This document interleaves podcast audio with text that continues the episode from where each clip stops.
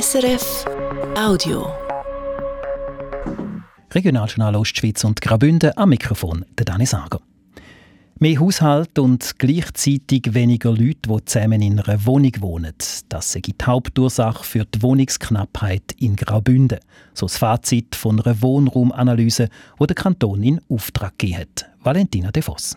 Die Zahlen der Haushalte und der Wohnbevölkerung im Kanton sind beide gestiegen, heisst es in der Analyse. Zahl der Haushalte allerdings überproportional. In fast drei Viertel der Haushalte leben nur eine oder zwei Personen. Grosse Haushalte mit vier und mehr Personen sind relativ selten. Dazu kommt, in vielen Regionen ist in den letzten Jahren zu wenig gebaut worden, um die Nachfrage nach Erstwohnungen, Personalwohnungen und auch nach Ferienwohnungen zu decken. Und das in einer Zeit, wo besonders viele wegen Corona oder Homeoffice auf Graubünden zügeln wollen. Ablesen können wir die Wohnungsknappheit auch bei den Leerständen, meldet der Kanton. Nur eine von 100 Mietwohnungen ist im Schnitt frei. Der Markt für Mietwohnungen funktioniert so nicht. Steigende Mieten und hohe Kosten zur Wohnung finden sind bekannte Symptome. Die Politik müsse darum steuernd eingreifen, wie das einzelne touristische Gemeinden schon probieren. Der Kanton selber möchte seine Wohnraumförderung ausbauen und plant darum eine Revision vom Gesetz über den sozialen Wohnungsbau und Verbesserung der Wohnverhältnisse im Berggebiet. Die Vernehmlassung dazu startet spätestens Ende Jahr. Beim sogenannten Adressbuchschwindel im Kanton Thurgau hat die Kantonspolizei Ende Januar vier Personen festgenommen. Sie sollen unaufgefordert Rechnungen verschickt haben für Einträge in nutzlose Register oder für andere Dienstleistungen. Die Polizei hat an vier Orten Hausdurchsuchungen gemacht und dabei auch ein paar tausend Briefe und Rechnungen können sicherstellen, die schon für den Schwindel parat gewesen wären.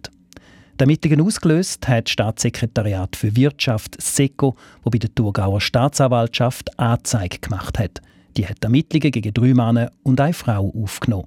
Es geht um eine Deliktsumme von über 600.000 Franken. Der Medienverantwortliche von der Staatsanwaltschaft Thurgau, der Fabian Mörtel.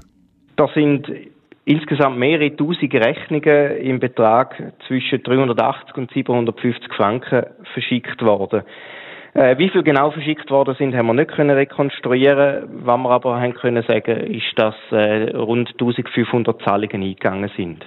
Zwei von den beschuldigten Personen sind äh, nach der Festnahme wieder entlassen worden. Die zwei 31-jährigen Männer sind dann auf Antrag von der Staatsanwaltschaft äh, durch Zwangsmaßnahmengericht in Untersuchungshaft versetzt worden, sind dann aber zehn Tage später durch die Staatsanwaltschaft wieder entlassen worden. Laut Staatsanwaltschaft sind alle vier Personen grundsätzlich geständig. Strafverfahren läuft noch. Die Glarner Kantonalbank hat im 2023 mehr Gewinn gemacht. Der Reingewinn liegt mit 26 Millionen Franken knapp 3 Prozent über dem Vorjahr. Für die Aktionäre zahlt sich das nicht aus, sie kommen gleich viel Dividenden über wie letztes Jahr. Das hat die Glarner Kantonalbank heute an der Bilanzmedienkonferenz mitteilt.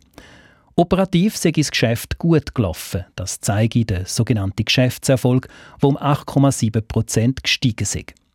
Im wichtigsten Geschäftsfeld allerdings, im Zinsgeschäft, dort ist der Erfolg um 6,7 Prozent auf 67 Millionen Franken gesunken. Das hätte mit den Leitzinserhöhungen der Nationalbank zu tun, heisst es bei der Glarner Kantonalbank. Unterm Strich sei es ein sehr gutes Ergebnis 2023 Darum tun sie 1 Million weitere Franken für Bankrisiken als Reserve auf die Seite.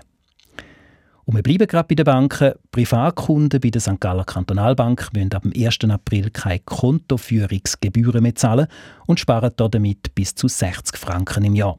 Das gilt ja auch für Vereine, schreibt die Bank heute.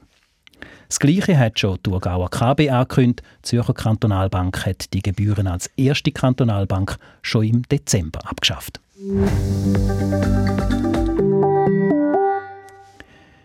Im Kanton Glarus sind am 3. März Regierungsratsersatzwahlen. Gesucht wird die Nachfolgerin oder der Nachfolger vom FDP-Regierungsrat Benjamin Müllemann, wo im Herbst in Ständerat gewählt worden ist.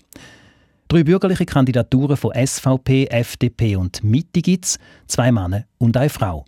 Von den Parteien aus dem linken Spektrum tritt niemand an. Jetzt ist klar, wer die linksgrünen Parteien unterstützen will. Und da gehen die Meinungen auseinander. Michael Ullmann. Thomas Tschudi, SVP, Roger Schneider, FDP und Daniela Bösch-Wittmer von der Mitte-Partei. Die drei treten bei der Wahl an. Die Grünen und die Grünen Liberalen unterstützen die Mitte-Kandidatin Daniela Bösch-Wittmer, also die Kandidatin, die ihnen politisch am nächsten ist. Nicht so die SP. Die Sozialdemokraten haben keine Wahlempfehlung abgegeben, obwohl sie die Förderung von Frauen eigentlich hochhalten. Sie unterstützen niemand, auch nicht Daniela Bösch-Wittmer, obwohl die Mitte-Kandidatin der SP auch politisch am nächsten wäre. Der Hauptgrund dafür sei, dass Daniela Bösch-Wittmer gegen eine 13. AHV-Rente sei, wo auch am 3. März darüber abgestimmt wird, sagt der SP-Parteipräsident Christian Bütikow auf Anfrage. Die SP, die Grünen und die GLP haben in den letzten Tagen und Wochen Mitgliederversammlungen gehabt. Als letzte davon hat heute die GLP ihre Wahlempfehlung bekannt gegeben. Die Mitte, die FDP und die SVP unterstützen logischerweise ihre eigenen Kandidaten bzw. Kandidatin. So viel Regionaljournal Ostschweiz und Graubünden für den Moment. Die nächste Ausgabe gibt es heute Abend wieder um halb sechs hier auf SRF 1. Das war ein Podcast von SRF.